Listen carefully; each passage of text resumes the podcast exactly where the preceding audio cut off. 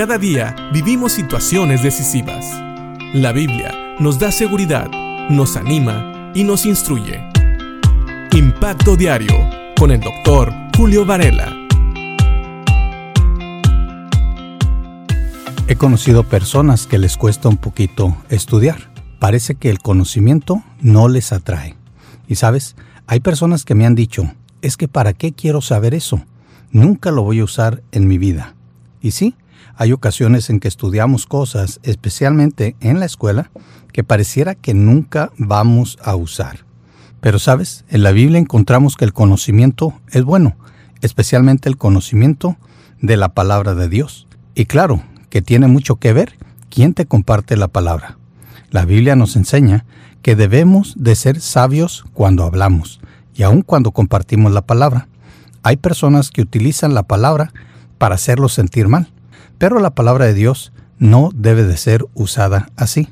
Fíjate lo que dice Proverbios en el capítulo 15, en el versículo 2. La lengua de los sabios hace que el conocimiento sea atractivo, pero la boca de un necio escupe tonterías. Sí, aun cuando hablamos de la palabra de Dios, tenemos que usar de sabiduría. Tenemos que saber entregar la palabra de Dios de una manera sabia, de una manera que el conocimiento que queremos compartir acerca de lo que Dios enseña de su palabra sea atractivo para las personas. Hay personas que a veces quieren corregir a aquellos que no conocen la palabra de Dios pero no con la Biblia, sino con su propio conocimiento, y el resultado no es bueno. Así que aprendamos de este proverbio, que nos dice que la lengua de los sabios hace que el conocimiento sea atractivo, pero la boca de un necio escupe tonterías. ¿Qué hablamos nosotros cuando hablamos con las personas que tienen problemas? Con las personas que tal vez no viven de acuerdo a la palabra de Dios les damos palabra de Dios de una manera sabia o empezamos a hablar lo que nosotros pensamos, lo que nosotros creemos que sería bueno que ellos hicieran. Tal vez se nos olvida por completo hablar la palabra de Dios y empezamos a hablar cosas que no convienen. Recuerda, especialmente cuando hablamos la palabra de Dios, podemos dar algo que es tan dulce como la miel al paladar de aquellos que la escuchan. Recordemos lo que dice el Salmo 119, 103.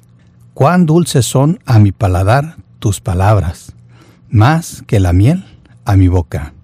Así es, la palabra de Dios tiene que ser tan dulce como la miel, en la boca de cualquiera que la diga, que la escuche y que trate de llevarla a la vida práctica. Siempre que queramos compartir algo, compartamos la palabra de Dios.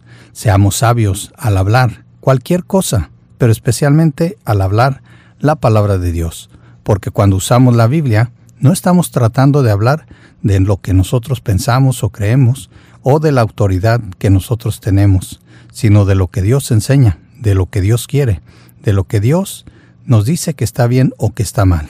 Y aún ahí hay que hacerlo con una lengua llena de sabiduría. Compartamos la palabra, que es más dulce que la miel, y hagámoslo con sabiduría, para que todos aquellos que la reciban igualmente la disfruten y la anhelen y puedan venir a buscar más. Especialmente, ayudemos a las personas a que vayan a la palabra de Dios y así puedan encontrar el consejo de Dios para sus problemas, para su vida diaria, para todo aquello que ocurre. No hablemos tonterías. Para eso tenemos que refugiarnos también nosotros en la palabra de Dios y no permitir que nuestra carne hable por nosotros. Si tú eres un hijo de Dios, escucha estas palabras. Y si no eres un hijo de Dios, escúchalas también.